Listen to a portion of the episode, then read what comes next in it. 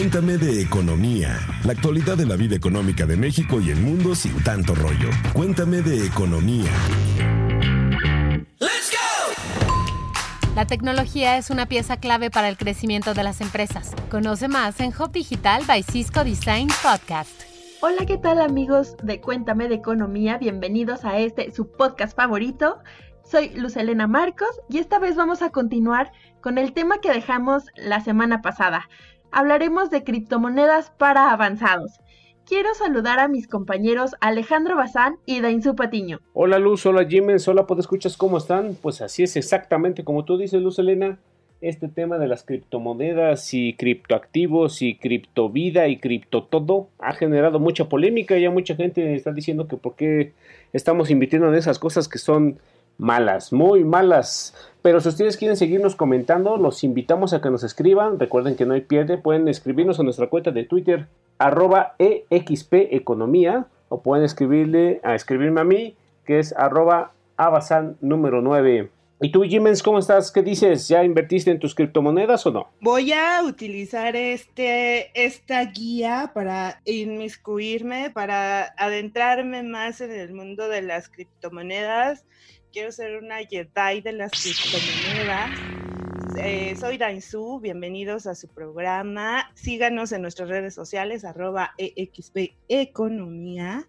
Y pues Luz Elena les preparó un programa súper genial en el que va a estar hablando acerca de todo, de si realmente estamos corriendo riesgos o no al invertir en estas monedas, en el Bitcoin, utilizar o no Ethereum este tipo de cosas, que es acerca qué riesgos, qué ventajas hay. De todo esto vamos a estar platicando para que ustedes sean unos especialistas en las criptomonedas. Antes de que lo olvidemos, queremos contarles sobre un podcast que la está sacando del estadio. No hay que ser Einstein para entender que la habilidad de adaptarse a las nuevas tecnologías es una pieza clave para el crecimiento de las empresas, por lo que la pregunta ya no se vuelve qué, sino el cómo podemos mejorar. Y es justamente lo que Hub Digital by Cisco Design está intentando responder en su nuevo podcast. Ya pueden suscribirse en Spotify y en Apple Podcast y recuerden buscarlo como Hub Digital. Esta vez platicamos con dos expertos en el tema. Uno es Zipacle Jiménez, quien es socio fundador de jupitrade.com y también platicamos con Javier Molina. Él es economista, máster en mercados financieros y socio de eToro. Con ellos platicamos sobre cuáles son las monedas en las que ellos recomiendan invertir, ustedes qué tienen que hacer, dónde a dónde tienen que ir, por qué confiar en este tipo de activos.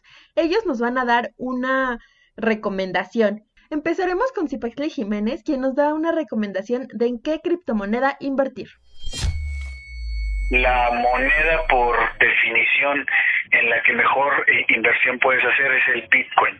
¿Por qué? Porque al final es la la que estaba antes de que empezara la moda de las criptos y la que seguirá incluso si algo llegara a pasar con, eh, con, con esta misma moda. En este momento hay eh, una revolución dentro del concepto de la criptoeconomía que se llama DeFi, que es eh, eh, finanzas descentralizadas, es decir, se mueven eh, capitales a través de blockchain y no pasan estos capitales jamás por eh, una estructura del sistema bancario.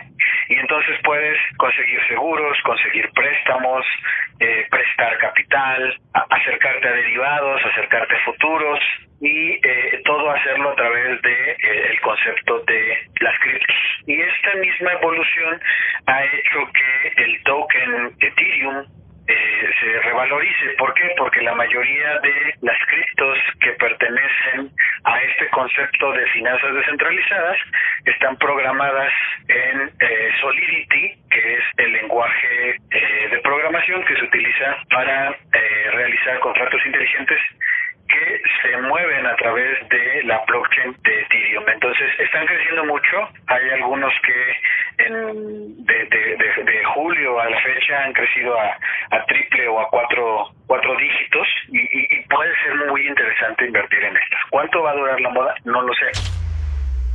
Pues está muy controvertido el dicho. Yo no sé qué tanto puede ser una moda la criptomoneda, ¿eh? Yo creo que yo soy más de esta cosa ya evolucionó y no hay nada que lo detenga. Y yo la verdad sí, sí creo que pues las criptomonedas, Bitcoin, Ethereum, este, la, nueva criptomoneda de Cuéntame de Economía que ya va a salir, este, pues llegaron para quedarse prácticamente, ¿no? Hay, hay, muy, hay mucha, mucha, mucha gente atrás, hay mucha tecnología atrás, hay una teoría monetaria atrás que, que, que es lo que han, que han comentado lo cual pues a mí me deja ver o me deja sentir de que pues va para largo y llegó para quedarse. No creo que en algún momento regresemos a nuestros billetitos, a nuestras moneditas, a Jiménez, te cambio este, un kilo de naranjas por, por unas chanclas. Yo creo que eso no, eso ya, ya quedó en el pasado. Eh, para seguir con el tema, porque no escuchamos qué nos dice Javier Molina, que es economista y máster en mercados financieros, que nos da estas ventajas de invertir en las criptomonedas como el Bitcoin, que es la más conocida, o el Ethereum. Cuando yo compro Bitcoin, lo que hago es ir a esa parte de la infraestructura del lado de eh, la moneda, ¿vale? Es la forma, pues cuando tuvimos en el 2017, en 2018, con, todo el boom de, las criptomonedas, pues uno podía eh, ver anuncios de se vende un edificio y solo acepto pago en Bitcoin.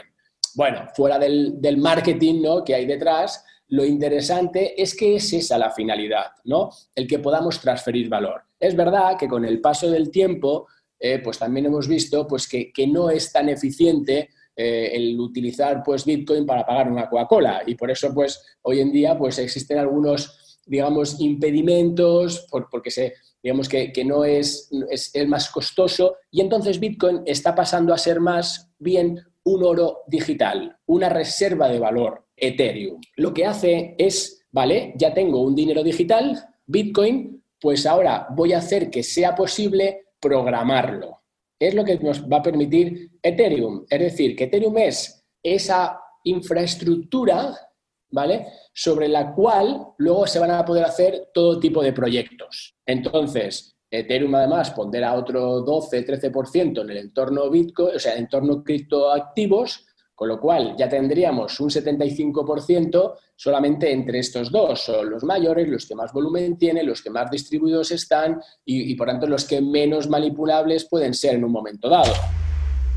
Pero pareciera que justamente el uso de Bitcoin, de, de criptomonedas, como justamente lo mencionan nuestros especialistas, como lo menciona Alex, es pues el futuro que llegó para quedarse y también de cierta forma yo creo que fue una, eh, la pandemia que llegó ahorita también ayudó a utilizar este tipo de, de activos y que también se pueden utilizar como un tipo de reserva digital, ¿no? Entonces, en este sentido, pues puede ser, creo que una inversión que puede ser pensada a largo plazo y pues sí, aventarnos un poquito, aventurarnos un poquito, a ver qué es, a poner unos cuantos pesos ya y conforme vayamos viendo este avance, pues ahí seguirle también, eh, como todos los activos que existen en el mundo, físicos, digitales, pues también existen algunos riesgos, como aquellos como, como delitos financieros que se pueden llegar a cometer, pero no se preocupen porque aquí los especialistas nos van a dar unas recomendaciones para hacer nuestras inversiones en criptomonedas de la manera más segura. Y, y sí, justamente nos hablan de este umbral que pueda existir o no en cuanto a los delitos que se puedan llegar a cometer. Eh, hay buscadores especiales para poder hacer nuestras operaciones de la manera más segura a través de blockchain. Pero ¿qué les parece mejor si escuchamos a Javier Molina que nos habla de por qué no se pueden cometer delitos en, eh, en cuanto al uso de criptomonedas? Como en todo, como sucede con los dólares, o como sucede con los pesos mexicanos, o como sucede con los euros. Eh, en todos hay delito, en todo el, en todo el sistema, pues porque hay gente pues, que, lo utiliza de, forma maliciosa. Pero fíjate que el volumen eh, estimado no llega al 1% del total negociado. Eh, eso en el fondo pues es, relativamente poco. Eh, lo que se sigue utilizando para hacer toda esa, parte, si quieres, más maliciosa, es el dinero en efectivo, es el dólar, ¿no? es, el, es el euro y, es así. Entonces, es verdad que siempre, que, sobre todo en los inicios, ¿no? pues había ese, ese miedo de que se utilizase Bitcoin ¿no? pues como una forma de lavar dinero. Pero bueno, pero es que al final Bitcoin no es anónimo, o sea, es semi, es pseudo anónimo. Uno puede llegar a trazar ¿no? No ver quién es la persona, pero sí ver el computador desde el cual se hizo la operación. La red de blockchain de Bitcoin nunca ha sido hackeada, es decir, que es una red que se ha probado segura. Y además, para que tengas un, dato, los famosos mineros, que lo que hacen es que dan seguridad y son los que al final dan fe de esas operaciones que se hacen, eh, están eh, obteniendo una media de 15, 16 millones de dólares. Fíjate, Dainzu, que yo coincido un poco contigo en el tema de cuánto invertir.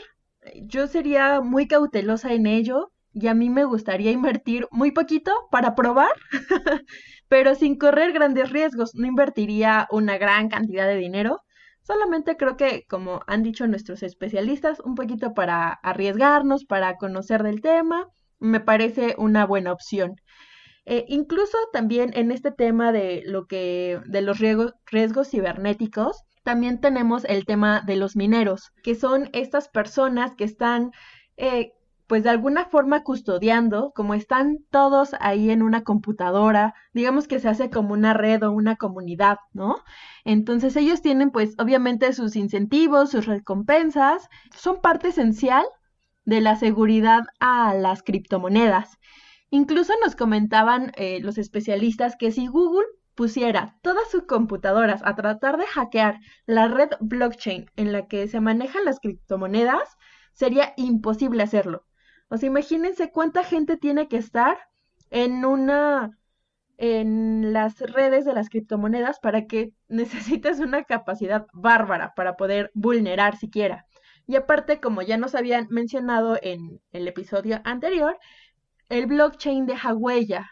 Entonces, es muy fácil rastrear y trazar quién tiene este dinero. Además, en este mundo de las criptomonedas ya hay proyectos muy interesantes.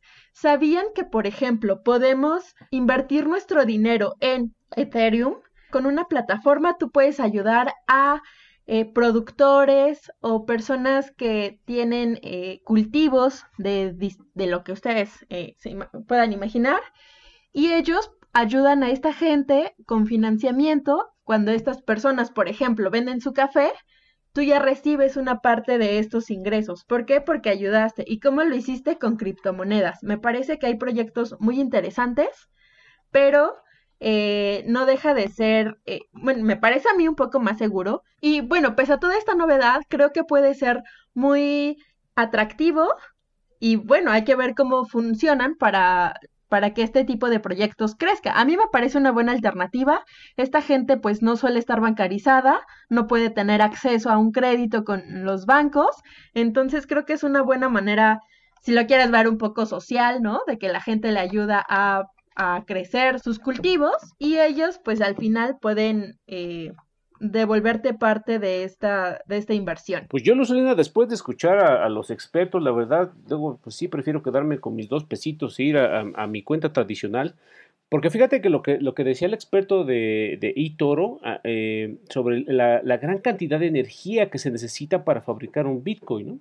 Entonces yo me imaginé aquí con mi super este, mini book acá tratando de hacer un Bitcoin y fundía toda la luz del edificio, pero pues creo que no tengo tanta capacidad. Lo que nos decía Javier Molina es que la gente, los mineros, los que están tratando de, los que hacen los Bitcoin, almacenan, administran los Bitcoin, están cerca de proyectos petroleros por la gran cantidad de energía que ocupan para hacer este, pues estos tipos de, instrumentos.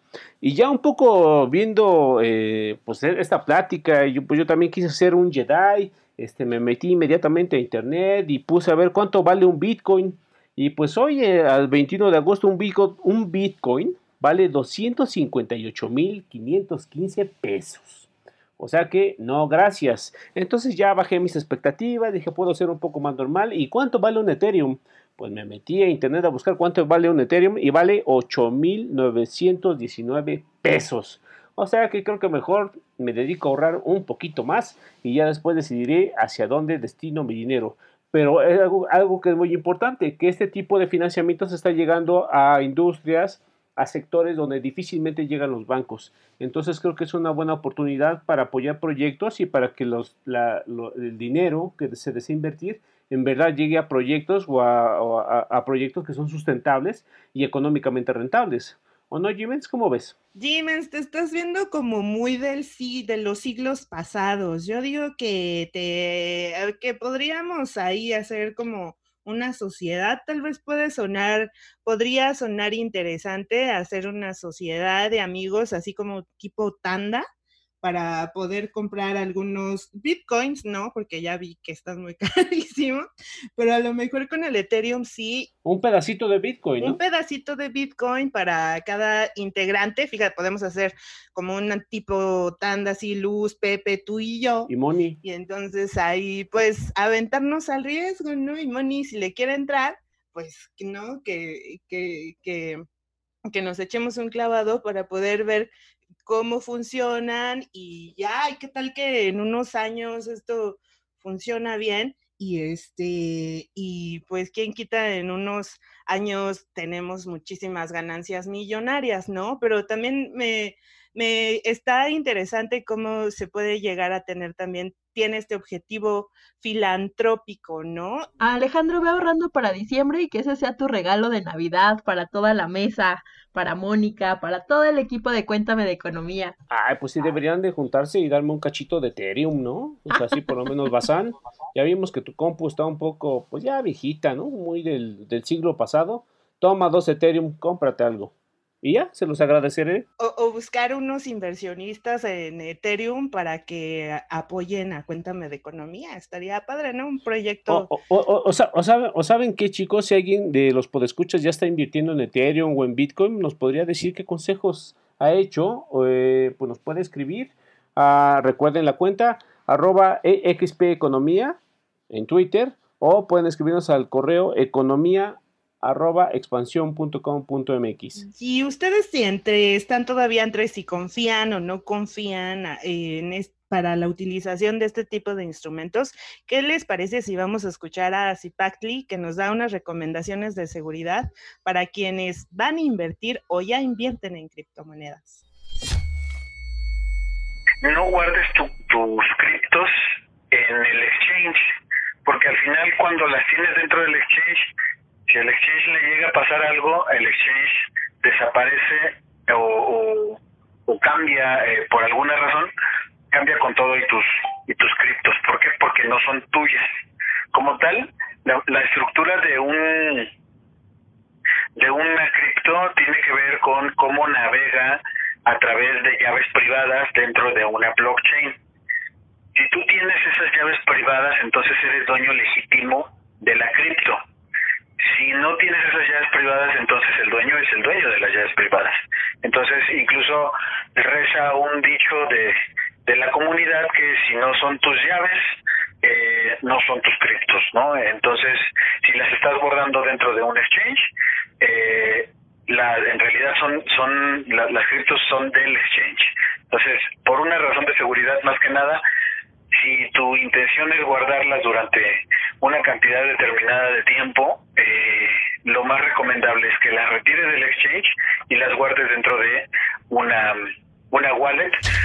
Pues así es, mis queridos amigos. No, eh, no olviden estas recomendaciones que nos da Cipacli. Ya hay mucha evolución tecnológica, mucha tecnología que nos permite estar seguros en la red. Eh, utilicen estos buscadores especializados para hacer sus operaciones. Yo considero que hay ciertas ventajas en el, en el, manejo de estos activos, por ejemplo, el hecho de que todo sea en un mundo digital y que ya no tengas que asistir a, una, a un banco, por ejemplo, eh, presencialmente para hacer trámites y todo este tipo de, de cuestiones y esta parte de la que hablábamos acerca para Ethereum, que sirve para el financiamiento de, proyectos en todas sus índoles, que también está muy bueno. y bueno, es este tipo de ventajas. Y sí, un poco de desventajas, pues sí, eh, no dejo de ser como una mezcla entre millennial y la generación de Siemens, que es generación X. Entonces, pues esta parte de tener un poquito más de, miedo ante la ciberseguridad. No es como un tipo de ventaja y desventaja. Ventaja que todo sea digital, pero desventaja que pueda ser un poco vulnerable ante el hecho de que sea digital. Pero bueno, yo creo que bien asesorados y bien informados podemos terminar, podemos tomar las mejores de las decisiones. ¿O tú qué dices, Alex Bazán? ¿Ya te convenciste o todavía estás indeciso? Lo sigo pensando, Jiménez, veremos qué sucede ya. En algún momento tomo la decisión, se las haré saber de primera mano. Pero pues como tú dices, hay sus ventajas, sus desventajas ante todo. Entendemos que esta cosa de que eh, se puede prestar para los delitos y para, y para el, cibercrimen. Este, pues sí puede ser cierto, pero también nos decía uno de los entrevistados, pues lo mismo hacen con los dólares y con los pesos, ¿no? Entonces, pues ya me dejó callado, ya no quise seguir opinando y dije, pues sí, tiene toda la razón. Pero pues si ustedes se quieren animar, la verdad no está mal probar, comentar qué es lo que sucede. Y, esto de las criptomonedas este, ha llegado a un, a un nivel ya este, bastante serio, ¿no? Los bancos centrales de, todo el mundo, o, los más importantes, pues han estado estudiando eh, las regulaciones, cómo, cómo, cómo, cómo ellos, como las grandes instituciones se tienen que adaptar también a los nuevos cambios. Así que pues estaremos atentos, eh, que nos escriban chicos si tienen dudas, quejas, comentarios o nos quieren contar su experiencia o no, Luceleda. Pues sí, Alejandro, fíjate que a mí sí, a mí sí me da curiosidad invertir. Obviamente no voy a poner mucho dinero porque pues tampoco tengo básicamente, pero pero sí quisiera entrar a proyectos y yo soy de las que solamente aprende mientras ya está ahí en el barco, ¿no? Y creo que es una experiencia, pues que ya, ya no dejas que nadie te diga, nadie te cuente, tú lo haces y ya. Pero si tú decides seguir invirtiendo en tu Afore, lo respetamos mucho. Ahora, yo los quiero invitar a que nos cuenten qué, les pareció este episodio, ¿les ha servido o no? También quiero eh, invitarlos a que nos escuchen y compartan este podcast con todos sus amigos o con aquellas personas que consideren puede interesarles. Los esperamos en el siguiente episodio y no se olviden de sonreír.